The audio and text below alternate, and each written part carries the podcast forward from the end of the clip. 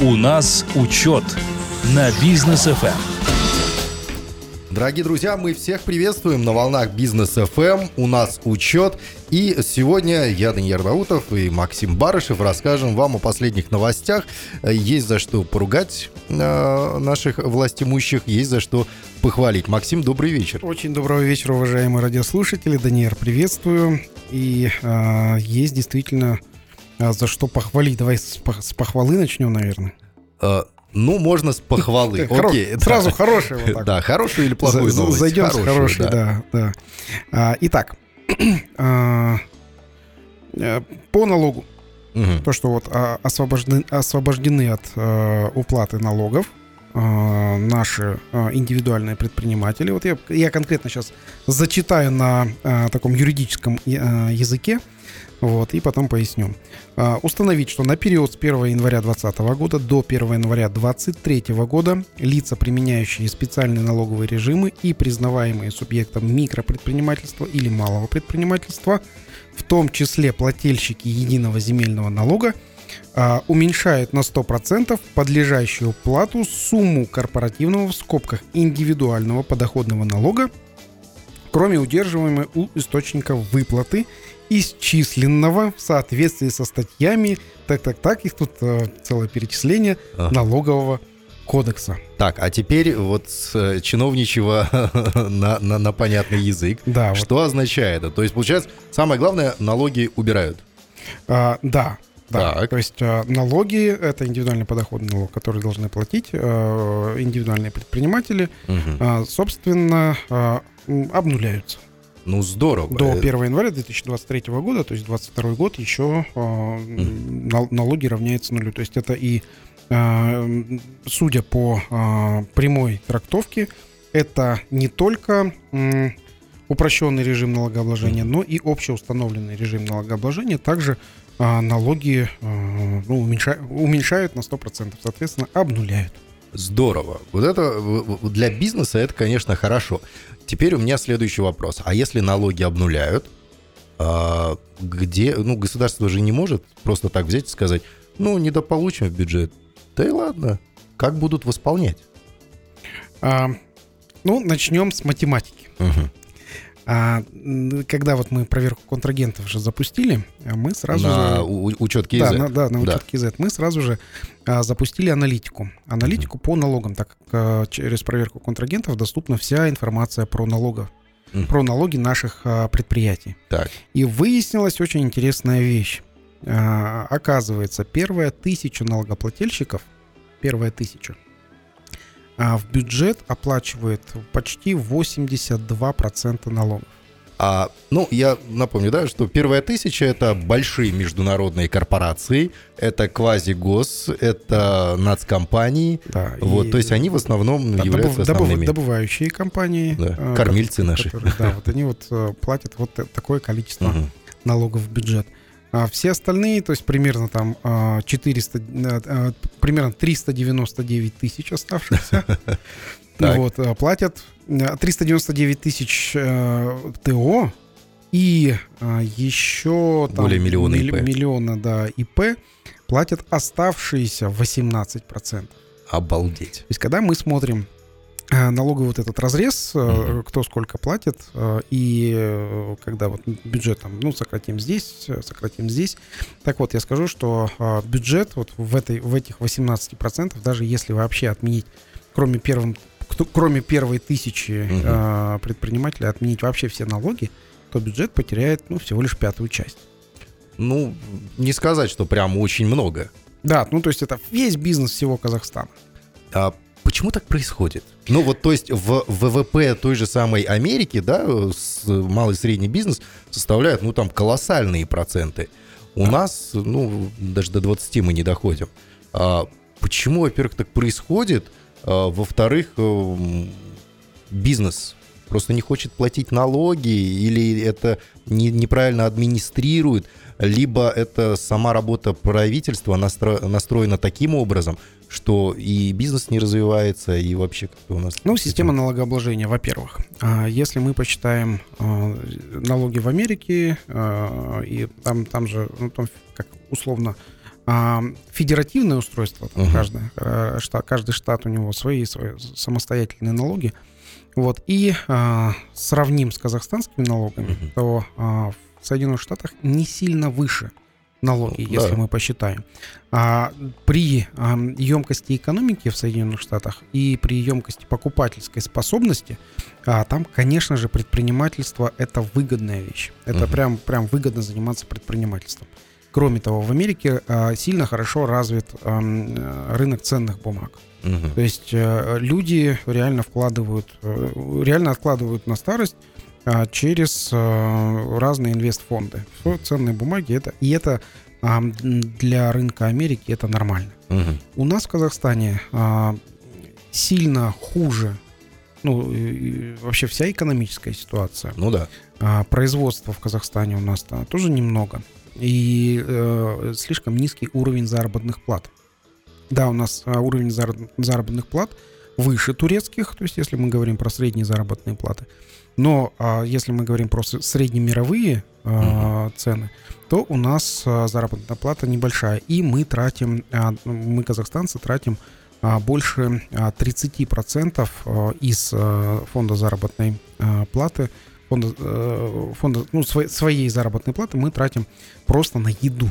Ну да. Вот. Мы как-то считали, у нас был, была а, Это- программа, сколько налогов мы платим, если вот по сути все, все это посчитать. Если в общем все тратить, и НДС, который также конечный потребитель Да, оплачивает, да, да, да. а, там выходило у нас в районе 70%, Да, обратно в бюджет возвращается. 70 до, до 76%, если вы курите Мгм. и употребляете спиртное, до 76% обратно в виде налогов и каких-то оплат э, за коммунальную услугу вы возвращаете а, обратно в государство, в наше. То есть это ну, невероятно много. Да. Вот поэтому у нас эм, сравнивать с Ам- Америкой, ну, тоже ну, довольно сложно, потому что развитая экономика.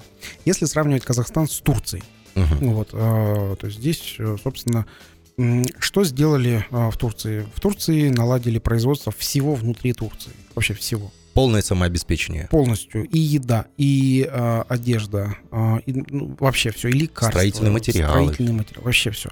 Вот. А если мы пойдем по пути Турции, который нам и ментально ближе, и, э, собственно, ближе там, э, территориально, Мгм. и вообще понятно, вот, то даже несмотря на невысокий уровень заработной платы, напомню, что в Казахстане выше средний уровень зараб- заработной платы, чем в, э, в Турции, даже при э, таком условии, когда внутри страны все производится и все потребляется внутри страны, это будет выгодно и удобно. Мгм. Так, ну окей. Тут еще одна новость о том, что э, в рамках развития МСБ до 2030 года планируется отмена некоторых налогов. Ну, также, да? А, то есть концепция определяет видение и цели развития МСП Казахстана до 2030 основные принципы, подходы там и так далее. А, ну, и вот получается, вот эта вот реализация политики развития МСП не может противоречить семи основным принципам НПР, да, 2025. А, Это справедливое распределение благ и обязанностей, ведущая роль частного предпринимательства, частная конкуренция, рост производительности, повышение сложности, а, человеческий капитал будут развивать, а, озеленение экономики и принятие государством обоснованных решений. Вот, да, то вот, вот вот именно то, что вот вы перечислили, это как раз таки а, должно стимулировать развитие а, экономики и бизнеса у нас в стране. То есть это Мгм. вот прямо это все прописано. То есть что, что должно быть? Это вот такие высокопарные такие вот фразы, а, которые имеют конкретику, вот как вот, вот э, я уже говорил, развитие производства здесь внутри Казахстана. Мгм. Так, ну вот здесь э, по ключевые реформы и основные мероприятия, да, которые будут произведены. А, То есть сокращение специальных налоговых режимов по итогам ревизии 2022 год. Что это означает? Будет проводиться ревизия. Что такое специальные налоговые режимы? То есть это налоговые режимы, которые с э, э, уменьшенной ставкой относительно на стандартных э, режимов налогообложения. То есть стандартный режим налогообложения это корпоративный подоходный налог в размере 20% э, Мгм. от э, доход минус расход э, от, э, от этой э, суммы. Вот. И налог на добавленную стоимость. То есть это э, доход компании э, с налогом на добавленную стоимость минус расходы, в которых внутри уже сидят зачетным, э, зачетное количество э, э, налога на добавленную стоимость. Мгм. Вот, соответственно, вот два вот этих вот налога, это уже 32%.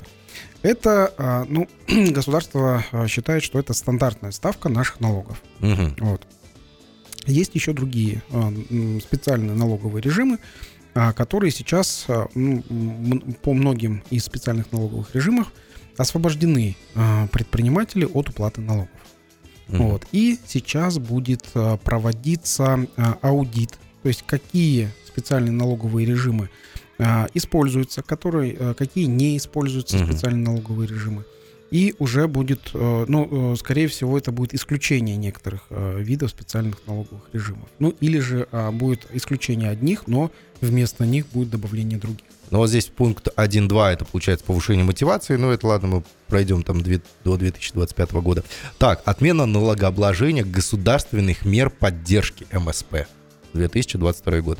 То есть получается то, что государство поддерживает, вот, вот эти вот суммы облагаться налогом не будут. Правильно я понимаю? А, Там не только а, суммы поддержки, то есть не только, не только сниженная ставка по кредиту, вот, а, ну и, и в том числе, то есть э, сейчас это пока планируется, вот именно нал- налогообложение а, всех государственных мер поддержки, то есть какие-либо э, они не были.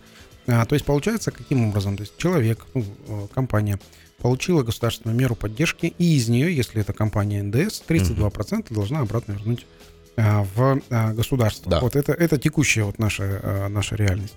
Вот, а, соответственно, предприниматель, ну, на 32% просто меньше получает. Мгм. А, здесь уже вот э, будет исследование по этому направлению, и одним из ам, а, шагов для улучшения является вот именно а, отмена налогообложения государственных мер поддержки а, субъектов а, малого и среднего предпринимательства, как здесь написано. Но обычно у нас получается как?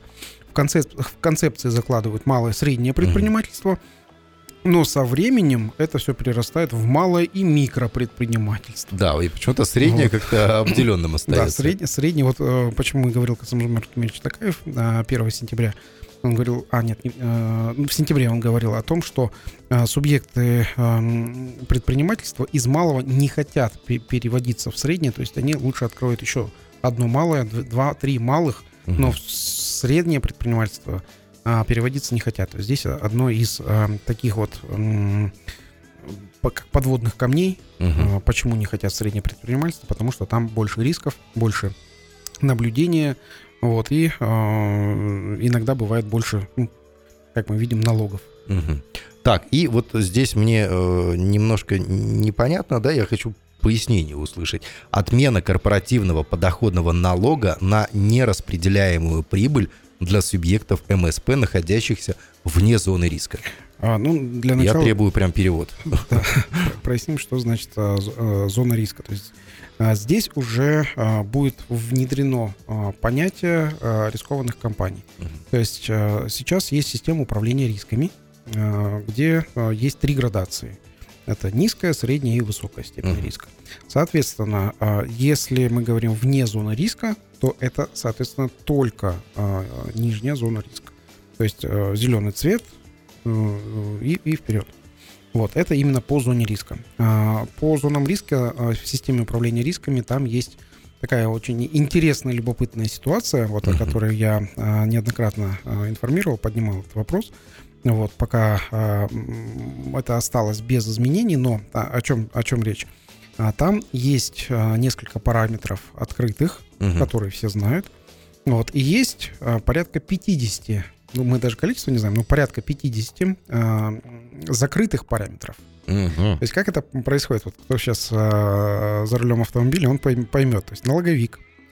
А, представим, что не ло- не налоговик, а это гаишник. Так. Гаишник останавливает э, автомобиль Мгм. э, и говорит, вы нарушили, то есть у вас там зона ри- риска такая-то. Мгм. А автомобилист говорит, хорошо, а что я нарушил? Подскажите, пожалуйста, чтобы я больше не нарушал. Об этом мы тебе не скажем, потому что это закрытые параметры э, нашей А. системы. Э, Но штраф заплатите, пожалуйста. Э, Или вообще вас лиш- лишают прав. Ну, Если высокая степень риска у предпринимателей, то Мгм. там предпринимательская деятельность просто прекращается у него. Мгм. Вот, и вот гаишник, просто вот пример с гаишником, вот, у нас так получается, все, мы вашу машину на штрафстоянку, говорит, а за что? Мы, мы не скажем, это скрытые параметры, нет, все, машину на штрафстоянку. Вот Это такая реальность, которая у нас сейчас есть в бизнесе. В смысле? Это реально. Это реально так. Выглядит как, как... Система управления рисками. Вот, вот такая вот система у нас э, есть в, э, в законодательстве. Поэтому я, я вот сейчас вот э, борюсь с этим. С этим надо бороться. Действительно, мы на бизнес FM прям поддерживаем. Спасибо. Мы, мы, спасибо. мы требуем раскрытия всех данных, да, это то есть меня называют ослом, я говорю, а объясните почему? Мне говорят, ну вот, вот, вот так. А мы, мы вам не скажем, почему это, да. это закрытая информация. Закрытая информация. Это, конечно, очень странно. А, так, дорогие друзья, на рекламу уходим, после вернемся, продолжим обсуждение наших тем. У нас учет на бизнес FM. А мы продолжаем, друзья. Максим Барышев, эксперт, главный, можно сказать, эксперт бизнес FM по экономическим, финансовым и бизнес-вопросам. А сегодня вот рассказывает нам о всех прелестях, во-первых, казахстанского а, законодательства налогового. Оказалось, что есть, оказывается, 50 скрытых факторов, по которым вам, вас могут привлечь к штрафу и не объяснять, а почему, собственно говоря, привлекли. Просто потому, что так решили. Да, вот система управления рисками, если... Э, да. Бухгалтера, предприниматели все это знают. Вот, а называется это вот страшная система. Вопрос надо прям снимать, решать и вскрывать его.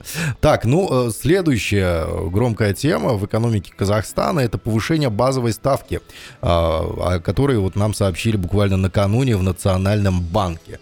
То есть теперь 9,75 сотых. То есть вплотную подошла к а, отметке 10% годовых. Да, 9,25 была до, да. и прям сразу на 0,5. Да, и сразу на, на полпроцента. Что это означает? Ну, эм, во-первых, 10% инфляции это такая для... Э, мы, по-моему, в прошлой или в позапрошлой программе уже говорили про вот эту вот отметку 10% инфляции. Угу. Но мы ее говорили применительно к Соединенным Штатам Америки. Ну, и ну для них тоже. это гиперинфляция. Да, да, это очень большая инфляция. А для Казахстана 10% а, официальная ставка инфляции это прям, а, ну, много. Угу. Что это означает? Это означает, что это дорогие кредиты. Это означает, что Продукты в продукты, магазинах продукты очень дорогие. Дорожают. Они ну, уже дорогие? Они, да, это наоборот у нас. Ну да. Сначала продукты дорожают, а потом, а потом инфляция. Вот. Что это означает? И а, к чему готовиться нам, простым жителям Казахстана? Ну, во-первых, нам сейчас уже а, нужно а, затянуть пояса и готовиться к подорожанию коммунальных услуг.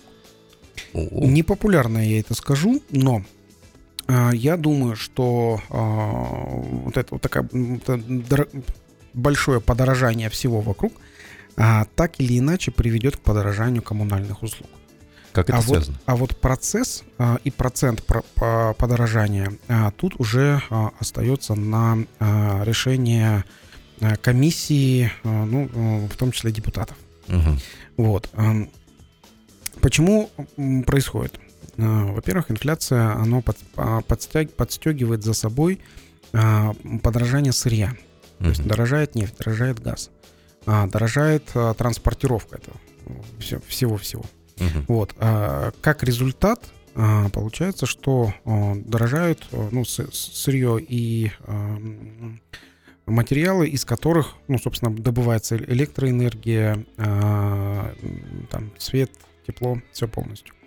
И а, если вот у нас а, ТЭЦ, а, она все еще на угле, ну, это я про Алматинскую uh-huh. ТЭЦ, а некоторые ТЭЦ у нас на газе, вот, соответственно, здесь уже мы зависим от поставщиков там, а, угля и газа. А, если а, ТЭЦ на, ну, если генерирует электричество от воды, то есть каскадные угу.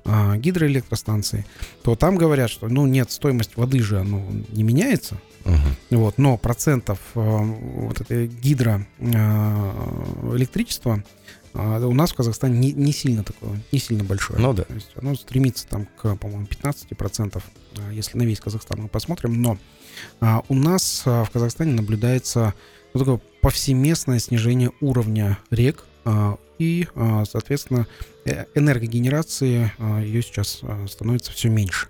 Угу. Вот, соответственно, здесь если а, меньше генерации, а потребности выше, а, то ну, и цена будет расти. Кроме того, вот мы все говорим про майнинг, угу. который уже... Казахстан второе место занимает да, в мире по майнингу. После того, как Казахстан стал занимать второе место, все майнинговые фермы попросили отключить. Угу. Вот. Почему? Потому что если май- майнинговые компании, майнинговые фермы будут работать, то а, зимой будет непонятное, непрогнозируемое а, потребление электроэнергии. Вот, соответственно, здесь а, а, будет сейчас пересчет стоимости электроэнергии. Я думаю, ну там в Алмате он может подняться прям значительно.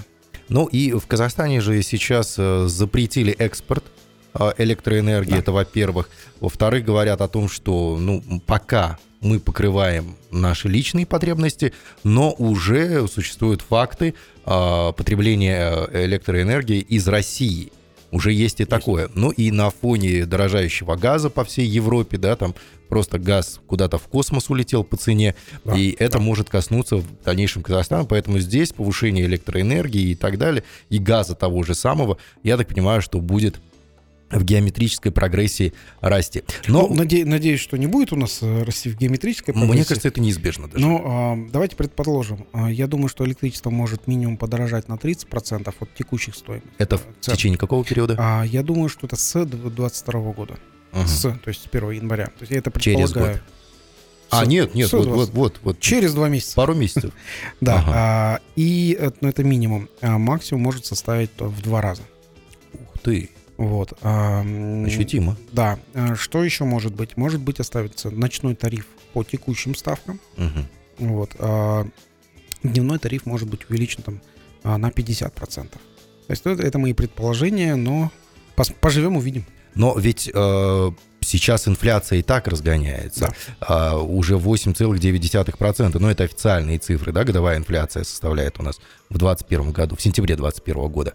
А, и если будут дорожать у нас э, электроэнергия, соответственно, и внутренние даже продукты, да. они тоже дальше будут дорожать. То есть 10-процентный э, вот этот вот коридор для инфляции, он вполне может быть заполнен. Я думаю, что мы его пробьем уже в ближайшее время, э, ну, до февраля, наверное. 10%, то есть если 9,75, то, наверное, 10 ровно или 10,25 мы можем увидеть уже в ближайшее время. Так, вот здесь теперь главный вопрос. Ладно, продукты дорожают, все, все дорожает. Главный вопрос, что будет с тенге?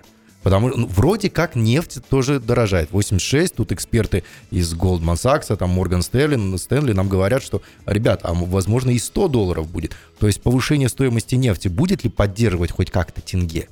А что сейчас происходит? Например, валютная пара а, рубль, рубль тенге а, сейчас уже пробила отметку 6 рублей. 6 рублей. 6, 6 тенге за рубль. 6, 6 тенге за рубль. По-моему, сегодня уже 6,06 да. тенге за рубль. Что это означает? Это означает, что рубль ну, остается Крепчает. на месте, угу. а тенге дешевеет по отношению именно к рублю. Да. Соответственно, пока пара тенге-доллар еще держится, то есть 425, 427, по-моему, в, в обменниках сейчас. Угу. Но вполне возможно, что там в ближайшее время может быть какой-то такой э, неконтролируемый скачок. Но все-таки доллар, он же слабеет сейчас. Потихоньку, полегоньку, но слабеет. А доллар сейчас... Э... На фоне всех вот этих новостей о дефолтах да, да. и увеличении госдолга. Да, ну то есть у, в Америке тоже есть инфляция, и, соответственно, инфляция это и примерно 100, 100, процентная ставка а, по, подешевления доллара. Угу. А, ну, доллара самому к себе а, годовой давности. Угу. Вот. А, но а, здесь получается, что а, тенге дешевеет еще быстрее. Ну, да, силу экономик, конечно, тут сравнивать нельзя. Да, поэтому здесь, э, ну, я все-таки прогнозирую, что, может быть, тенге э, подешевеет очень быстро, угу. но чтобы э, чтобы как-то успокоить наших радиослушателей, могу сказать, что вот храните деньги а, наверное, не совсем в тенге. Или а, сейчас, вот, кстати, вот на, насчет инфляции, это очень а, интересная такая закономерность. То есть, если вы сейчас а, что-то купите, а, то а, или на что-то копите, а, то покупайте сейчас. Не в кредит, а именно а, за а, наличный расчет. Потому что дальше эти а, там вещи, они могут стоить дороже. Uh-huh. То есть, если мы говорим вообще про все, мы говорим про автомобили, мы говорим про а, одежду, мы вообще про все говорим. Так, понятно. Теперь вот как раз-таки вот эта базовая ставка, да, и э, мы вот в первом блоке программы сильно задевали Турцию. Да. В Турции Реджеп Таип Эрдоган, президент турецкий, он против повышения базовой ставки, он ее сохраняет на прежнем уровне, хотя все аналитики ему говорят, что нужно повышать. И он там даже, кажется, двоих или троих глав Центробанка турецкого просто убрал вот из-за вот этих вот всех инициатив. А, не позволяет он повышать. Хорошее сравнение. Ну, как-то так у них, да? Э, не позволяет вот он э, этого всего делать. И э, турецкая лира сейчас очень дешевеет по отношению а. к доллару. То есть она девальвируется с начала года 25%. Это существенно. Да, ну... Э, опять же, вот то, что мы сравнивали нашей экономики, если а, в Турции можем сказать, что от сырья а, до экспорта там вся экономика закрыта и самодостаточна. Угу. Вот. И э, в Турции э, очень выгодно экспортировать товары э, по... Э, сто, сто, ну, сто, э, если в Турции рабочая сила, сырье, все местное, то, соответственно, оно приравнивается и считается в лирах. Uh-huh. Вот. Если э, экспортируется это все, увозится за пределы Турции, то э, деньги туда приходят в виде валю, валютной выручки. Uh-huh. Вот, соответственно, э, если э, посчитать, что э, турецкая лира обесценилась, вот, а валютная выручка осталась та же самая, то есть международные контракты, то в турецких лирах а, предприниматели-экспортеры получают в настоящий момент на 25% больше турецких лир, а, чем они получали в начале года. Угу. А, по почему это происходит? Почему именно вот а, так, такая направленность а, в Турции? А, потому что, а, ну, вообще мы все находимся в такой все, всемирной а, торговой сети, где мы продаем не только внутри нашей страны, но и стремимся продать на внешние рынки. Uh-huh. Вот. И а, здесь Турция конкурирует, конечно же, с многими другими странами, которые на, на международные рынки предлагают те же самые там продукты и вещи. Вот, поэтому, чтобы быть более конкурентоспособными, вот, э, э, турки приняли решение свою валюту, ну, ее, так сказать, обесценить. Девальвировать. Девальвировать. Понятно. Ну, отчасти мудрое решение, но с другой стороны, это получается, что люди на какой-то процент, сами простые люди Турции, на какой-то процент обеднеют. А, ну вот смотрите, если э, считать, сравнивать граждан Турции с друг, друг, другими людьми того же региона, то можно сказать, что да, обеднели. Но так как у Турции, еще раз скажу, внутри все сделано и для отдыха тоже, а. Вот, то есть наш-то на отдых летает в Турцию. Да. Вот, а, соответственно, там отдых-то стал дешевле на 25%. Mm-hmm. А в Турции, а, граждане Турции, те, которые живут внутри, они, по сути, и, и, и не заметили, потому что у них зарплаты в турецких лирах, и тратят они тоже в турецких лирах. И все, что произ, производится внутри страны, производится тоже в турецких лирах. У них практически нету Импорта. товаров, да, которые они завозят. Ну, вот, вот, вот, вот это хитрость. Вот вам хитрость, действительно. И с одной стороны и хитрость, с другой стороны э, заранее все при, продумали, да, и да. сейчас живут припеваючи. Молодцы в этом плане. Так, к другим новостям. Паспорт налогоплательщика вводят в Казахстане. То есть это касается всех, я так понимаю, индивидуальных предпринимателей, торговых да. сетей, малого и среднего бизнеса и так далее. В чем здесь суть? Зачем нам в Казахстане вот этот паспорт налогоплательщик? Там паспорт вакцинации у нас есть, обычные паспорта, это много всего. А, ну, мы его называли еще аккаунт, ну, хотели назвать аккаунт предпринимателя. Угу. Вот, ну, аккаунт это где человек сам заходит, сам регистрируется и ведет уже ну, свои действия. Угу. Вот, но теперь перед, перед тем, как появится аккаунт, аккаунт предпринимателя, он тоже появится. А, об этом мы скажем, естественно, а, с а, радио Бизнес ФМ. Вот. До этого сейчас появился паспорт налогоплательщика. Это а, такой своеобразная карта, это все будет онлайн. Это все будет по ссылке на сайт. То есть это информация, которая не является налоговой тайной. Угу. Эту информацию можно получить по штрих-коду, а, который а, будет выдаваться предпринимателю или генерироваться предпринимателем. И этот штрих-код предприниматель может а, вешать у себя, там, скажем, на входной двери или еще где-то именно свой штрих-код. Здесь этот штрих-код, он фор, фор, форму, формируется угу. а, органом государственных доходов. Так. То есть это у нас, например, департамент госдоходов по а, там, а, городу Алматы или там непосредственно по районам. И здесь вот а, этот паспорт а, будет а, расположен на видном месте, чтобы а, любой покупатель угу. мог по этому паспорту узнать информацию о налогоплательщике. А, подобная информация есть уже в проверке контрагентов э, на учет КЗ. Там а, более развернутая э, информация. Но а, что будет именно в паспорте налогоплательщика? То есть этот э, паспорт, он будет для налогоплательщиков, ну, например, которые осуществляют деятельность в сфере общественного питания и торговли. То есть там будет, этот паспорт размещаться будет там, где находится а, контрольно-кассовая машина, то есть э, кассовый uh-huh. аппарат. Вот, и а, общедоступные места. То есть, как я уже сказал, это будет, э, вероятно, там вход uh-huh. в предприятие там центральный вход, боковой вход какой-то. Ну, то есть я пришел, отсканировал э, да. QR-код, и я что, что я там могу увидеть? И ты увидел э, этого предпринимателя, который uh-huh. здесь там торгует или э, кормит. Это именно э, не, не просто предприниматель, а именно конкретное юридическое лицо или индивидуальный предприниматель, который здесь занимается этой деятельностью. Uh-huh. А могу я увидеть, сколько они там платят ли вообще налоги.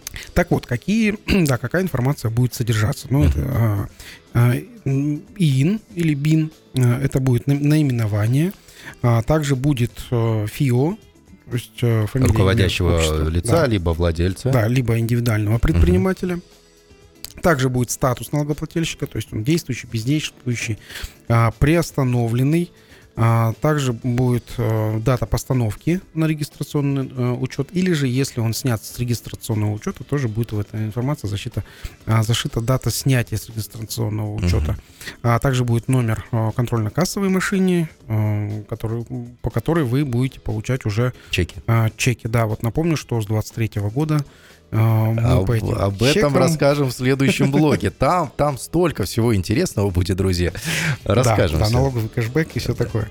Да, а дальше нали, наличие или отсутствие а, лицензии на хранение алкоголь, то есть если это а, система общепита, вот и сведения а, паспорта а, налогоплательщика, она будет а, будет обновляться. Вот, так. Обновляться будет один раз в месяц, ну, соответственно, не позднее там 15 а, числа. Окей, по паспорту понятно. Вернемся к теме буквально через пару минут. Реклама на Бизнес FM. Оставайтесь с нами, друзья. У нас учет на Бизнес FM. Ну и продолжаем обсуждать темы с Максимом Барышевым, председателем Регсовета НПП «Атамекен» по городу Алматы, владельцем и основателем группы компаний «Учет». Вот как раз-таки что э, деятельность э, такая общественная, да, в НПП «Атамекен», что деятельность как э, основателя и главы группы компаний «Учет», она вся направлена на увеличение, да, там, культуры, предпринимательства в Казахстане и так далее. Да, и именно так и еще и инфор информированность, увеличение информированности предпринимателей, которое мы сделали здесь на Бизнес ФМ. И, кстати, нам уже слова благодарности директ завален э, в Инстаграме у нас э, наших слушателей. Это здорово, что делаем благое дело, но вот тему, которую хотелось бы обсудить, мне непонятно. Это либо будет благое дело для предпринимательства в Казахстане, либо же все-таки это очередная такая палочка в колеса да, потому что вроде как бизнес растет, у людей люди деньги зарабатывают, и тут им говорят, а теперь мобильные платежи на законодательном уровне мы утвердили, и вы должны будете пробивать чеки. То есть, да. я так понимаю, что те самые наши любимые переводы с номера, с карточки на карточке, с номера на номер, да. они теперь должны будут пробиваться чеками. Мы всегда должны были. А, ну там, там была ну, интересная история, да, сейчас расскажу. Да, вот именно вот э, поправочки да, в законах. Расскажу э, предпосылки. Там а, в законе было очень а, интересно сказано, что а, именно наличные платежи Э, э, за наличные платежи необходимо пробивать фискальные чеки. Да, нет, там вот. было наличные платежи и расчеты с использованием платежных карточек. Да, да. Вот так да, вот да. было. Да. Вот. Но а, там ситуация какая? То есть э, с использованием платежных карточек это когда вы карточку подносите, вот, и, э, собственно, вот, э, и, и вот и наличные платежи, когда вы даете просто физически mm-hmm. фиатные деньги. Вот. А, но с использованием платежных карточек там по сути а, денег наличных нету. То есть это деньги со счета, с карт счета вашего, переводятся на деньги карт счета а, предпринимателя. И это по сути, вообще в мире является безналичные платежи. Да. То есть э, переводы с карточки на карточку это безналичные. Но наши законодатели приравняли эти платежи и сказали, ну, они как бы наличные, тоже за них давайте э, пробивать фискальные чеки. Угу. Но к чему? Да, и да. сейчас, когда появилась новая вообще форма э, платежей, вообще до, до, до э, появления вот этих вот переводов, у нас в Казахстане даже формы такой не было платежей, то есть она была невозможна. Uh-huh. И когда форма перевода с карточки на карточку э, ну, выросла до таких больших масштабов, сейчас уже это прописывается, легализуется в законодательстве. Угу. Вот, и сейчас уже до, добавилось понятие мобильных платежей, да. и теперь э, фискальные чеки необходимо пробивать э, предпринимателю тогда, когда вы получаете наличные деньги, то есть бумажные деньги, когда вам а, оплачивают через а, посттерминал, когда вы прикладываете карточку или там а, через а, какие-то платежи. А, также, когда вы оплачиваете через QR-код угу. за товар и когда перечисляете с карточки на карточку. То есть тот самый телефонный номер на красной табличке, да, который да, в каждом да, магазине да. имеется. Вот продавцы теперь с 2022 года должны на законодательном уровне да. это утвердили тоже прибивать чеки. То есть теперь, э, теперь все государство под себя под, э, подкорректировало именно под э, текущие реальности. А изменит это ситуацию? То есть будут ли выбивать чеки? Потому что у меня пока сомнения есть по этому вопросу. Ведь мораторий-то действует сейчас на проверке да. бизнеса. А, налоги тоже отменяются. Бизнес чувствует себя более-менее свободно и развивается, что самое главное. А, но это будет недолго. В 23 году все, да, карета все превратится в тыкву. Хотят, да, вернуть э, проверки. Это прям ждут, по-моему, 23 года. Все наши министерства. Да, э, вернуть налоги хотят. Вот, но, э, опять же, про фискальный чек. Фискальный чек, ну, по сути, фискальный чек, он необходим только государству. Угу. А пока фискальный чек, ну, я не вижу необходимости ни для потребителей этого фискального чека. Единственное, что фискальный чек необходим а, в спорах потребителя с продавцом, угу. если такие так, таковые имеются. Вот, не для продавца. То есть продавцу этот фискальный чек это ну, лично, лишняя нагрузка. Вот, соответственно, здесь э, я думаю, что поэтому и не, не требуют фискальные чеки. Вот когда uh-huh. вам там в, в кафешке, в ресторане приходят, говорят, вам выдать вторую, там, второй чек. Да. Говоришь, нет, обычно. Почему? Потому что ты его сминаешь, выкидываешь. Угу. Вот. Но думаю, если а, государство сделает уже такую конструкцию а, по налоговому кэшбэку, о котором мы расскажем, да. А, методологию налогового кэшбэка там в будущем. А, эта статья, я думаю, скоро появится у нас уже и на Forbes KZ. Обязательно должна появиться на учет KZ, на бизнес FM KZ. Почитайте, узнаете, там очень много. Мы вообще раскрыли эту тему очень хорошо. Да, и будет, э, ну то есть я думаю, что когда э, ведется этот налоговый кэшбэк, э, собственно, очень мы будем, как Казахстан, передовой страной, mm. одной из первых, которые делает возврат денег из бюджета, можно вот даже так сказать. Вот такую интригу проложим сейчас. Ну, супер. Будем надеяться. Так, друзья, у нас э, на данный момент по обсуждению новостей все. Буквально через э, короткую рекламную паузу мы расскажем вам о, традиционно о лайфхаке от Максима Барышева. И сегодняшняя тема – увеличение лояльности, но не потребителей и клиентов, как вы могли подумать, а именно сотрудников, то есть тех людей, которые у вас работают. Как увеличить лояльность среди них? Оставайтесь с нами, через пару минут мы к вам вернемся. Лайфхак от Максима Барышева. Обещанный лайфхак э, и тема сегодняшнего у нас увеличение лояльности сотрудников. Вот зачем это нужно делать? И вот сегодня в эпоху, когда вроде бы как многие говорят о том, что нужно с вертикальной вот, э, власти да, в компании переходить на горизонтальную уже. Зонтичная там есть, холократия есть, да. да, вот такие вот способы управления. Вот зачем все-таки нужно увеличение лояльности сотрудников компании? Расскажу результат своей деятельности и почему для меня лояльность именно сотрудников, э, она важна.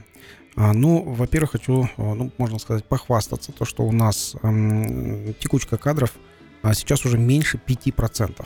Это здорово. То есть э, это прям показатель, который очень хороший и в международном, не просто в казахстанском бизнесе, это в международном а, бизнесе. Но учитывая то, что в учете работает более 200 человек. Да, 207 человек. 207 человек и менее 5% текучка, это здорово. Это очень большой коллектив, по сути. Да. И э, у нас э, все-таки мы сейчас э, с вертикали э, на горизон... переходим все-таки на, на горизонтальное управление, э, и будет управление по проектам. Uh-huh. То есть управление по проектам как это? То есть если я, например, э, в каком-то проекте не руководитель проекта, а являюсь исполнителем ну, какой-то части проекта, то, соответственно, я в этом проекте подчиняюсь э, непосредственно руководителю проекта. Являясь при этом владельцем да, самой компании. Да, именно так. Это вот, вот, э, это, это вот такой вот секрет, Э, лайфхак, который вот для, э, для вас, уважаемые радиослушатели. Угу. Что самое важное, которое мы, э, что мы делаем именно у нас в компании? Это менторство, это угу. наставничество, это, это ну, менторство состоит из нескольких аспектов, и любой руководитель не, не обязательно это SEO, не обязательно это там главный директор. Вот. Mm-hmm. А это любой руководитель, в том числе руководитель проекта или руководитель департамента, mm-hmm. это тот человек, у которого есть в подчинении хотя бы один человек, mm-hmm. а, который а, то есть руководитель, который управляет хотя бы одним человеком. Так вот, менторство. Что значит менторство? А, а, некоторые путают менторство с простым наставничеством. Да, наставничество — это часть менторства. Угу. Это ну, основополагающее, но менторство не полностью состоит из одного наставничества. Что это еще? Это поддержка. То есть поддержка человека, в том числе моральная. Если а, ментор, то есть руководитель поддерживает человека, то есть э, процесс выгорания, он затягивается, он, а, можно сказать, он затягивается в а, ну, в никогда, превращается в никогда. То есть, если человек начинает выгорать, его поддерживает ментор, вот дальше уже а, выгорание а, проходит по а, другому сценарию. А, дальше. Ментор, он всегда нацеливает на результат. То есть это, а, если вот, например, кому-то близок спорт, это когда а, вы обратите внимание, это как тренеры перед а, матчем именно а, нас направляют на результат. То есть это мотивируют. мотивируют. Да. да, давай, давай, давай, побежали. Вот это а, этот а, тоже направление на результат. Дальше. Это совет. То есть это дружеский, там, партнерский какой-то совет. То есть это а, а, значит, к человеку можно прийти за советом. То есть ко uh-huh. мне любой человек, который работает у меня в коллективе, может прийти за советом или может написать мне спокойно отвечаю. Ну а за советом я здесь вот тоже свои пять копеечек вставлю. Приходят к людям, которым, во-первых, доверяют да. как людям, а во-вторых, доверяют как профессионалам. Да. И вот да, здесь как да. раз-таки вот это вот доверие тоже нужно будет э, заслужить и вызывать. Да, то есть результат. Направление на результат — это мотивация. То есть, если у вас, например, в коллективе мотивация деньги, это плохая мотивация. Это uh-huh. одна из самых низких мотиваций, которые существуют. А, хорошая мотивация это а, мотивация на достижение а, великой цели, какой-то большой, глобальной, хорошей цели, а, которая а, благая цель которая ну, разделяется сотрудниками общество, тоже. Да, которая приносит общество и разделяется сотрудниками обязательно. Угу. То есть, если цели, которые тоже ментор должен проявлять, про, прояснять эти цели. Если сотрудники не разделяют цели компании, uh-huh. а, то, скорее всего, эти сотрудники ну, будут, будут увольняться или сами, или вы увидите, что они будут уволены. Именно цели это очень важно. А, ну и, конечно же, постоянная тренировка. А, э, человек, который приходит в а, компанию, он постоянно тренируется. Он тренируется, исполняя каждый день какую-то работу. Вот. Также он тренируется, когда он обучается, Обучаться он может также от ментора, он может а, ходить а, внутри компании на курсы, он может а, находить курсы какие-то, где он хочет пройти и прокачать именно свои навыки. Uh-huh. Вот. И вот это вот именно составляющая тренировка. Ну, и э, это, как говорил Брюс Ли, да, я не боюсь человека, который знает 10 тысяч ударов, я боюсь человека, который знает один удар, но повторил его 10 тысяч раз. Да, То да, есть практика, да. практика, еще раз практика. Да, именно так. Вот практика э, это обязательная вот тренировка, которая есть внутри, внутри коллектива. это тоже обязательно. То есть ежедневная тренировка, это вот как вы, например, встали там, отжались 10 раз, вот в коллективе то же самое, но эта тренировка, она необходима для а, человека, который работает на своей вот, ну, должности и выполняет должностные обязанности. То есть это тоже тренировка каждый день. Вот. Ну и направление. То есть ментор, он задает направление и а, корректирует а, это а, сотрудника в направлении к цели. Угу. То есть когда вся а, команда идет к определенной цели, она идет именно в определенном направлении. И задача ментора внутри коллектива а, выровнять всех а, сотрудников, а, с которыми вместе идем в одном направлении к нашей большой цели. И тогда, а, собственно, а, лояльность сотрудников, она будет ну, просто на высшем уровне, а, который можно достичь. То есть э, быть не руководителем, а быть не каким-то директором, а быть, наверное, для сотрудников ментором. И э, тогда вот каждый, каждый вот руководитель, он равняется ментор. То есть и тогда сотрудники будут лояльны к руководителям и лояльны уже к всему предприятию. Здорово. Я очень хотел бы, чтобы действительно у наших слушателей, предпринимателей и людей, которые хотят заняться бизнесом, вот как раз такие отношения с сотрудниками выстраивались, как у Максима выстраиваются отношения с сотрудниками в группе компании «Учет». Я знаю просто изнутри вот это вот все. И это действительно с этого нужно, это нужно брать как бенчмарк, да, какой-то референс и э, основу для внедрения. Спасибо большое за сегодняшний эфир и будем ждать уже следующего вторника, чтобы обсудить все горячие события предстоящей недели. Да, спасибо, Даниэль, спасибо большое, а, уважаемые радиослушатели, что были с нами. Всем желаю успешного бизнеса и здоровья. Пока. Пока.